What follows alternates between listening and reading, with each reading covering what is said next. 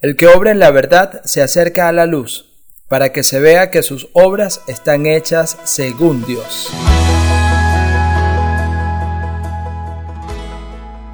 Hola a todos, yo soy el Padre Gabriel y esto es el Evangelio para llevar.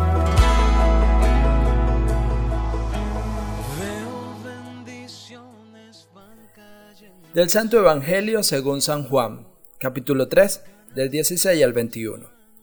Tanto amó Dios al mundo que entregó a su unigénito, para que todo el que cree en Él no perezca, sino que tenga vida eterna. Porque Dios no envió a su Hijo al mundo para juzgar al mundo, sino para que el mundo se salve por Él. El que cree en Él no será juzgado, el que no cree ya está juzgado, porque no ha creído en el nombre del unigénito de Dios. Este es el juicio que la luz vino al mundo y los hombres prefirieron las tinieblas, porque sus obras eran malas. Pues todo el que obra el mal detesta la luz y no se acerca a la luz para no verse acusado por sus obras. En cambio, el que obra la verdad se acerca a la luz para que se vea que sus obras están hechas según Dios. Queridos hermanos, esto es palabra del Señor y como les dije, lo pueden encontrar en el capítulo 3 del libro de Juan, versículos del 16 al 21. Ante todo quiero desearles a todos un feliz día del trabajador. Hoy bajo el patronazgo de San José, iniciamos agradeciendo la ardua labor de tantos hombres y mujeres que buscan con su trabajo no solo el sustento, sino la transformación de este mundo. Hoy la palabra de Dios nos narra en los hechos de los apóstoles el encarcelamiento de los apóstoles por haber desobedecido a las autoridades. Se resalta la valentía, decisión y claridad de quienes, sabiendo el camino que les marcó Jesús, no se dejan atrapar por el miedo y la indiferencia.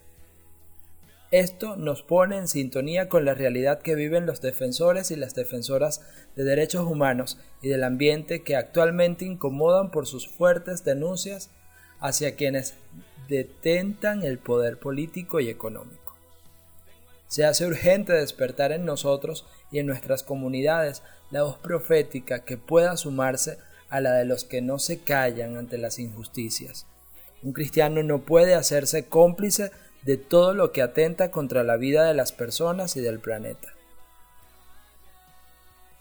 En la Pascua, como bien lo señala el evangelista, estamos invitados a iluminar como Jesús toda la realidad, principalmente la que se encuentra en tinieblas. Nuestra tarea de creyentes en Jesús resucitado es la de colaborar con el plan salvador redentor de Dios, un Dios humanizando y encarnando en este mundo que se pierde en el consumo abusivo y desmedido de los bienes de la creación. Recordemos que un cambio en los estilos de vida podrían llegar a ejercer una sana presión sobre los que tienen poder político, económico y social.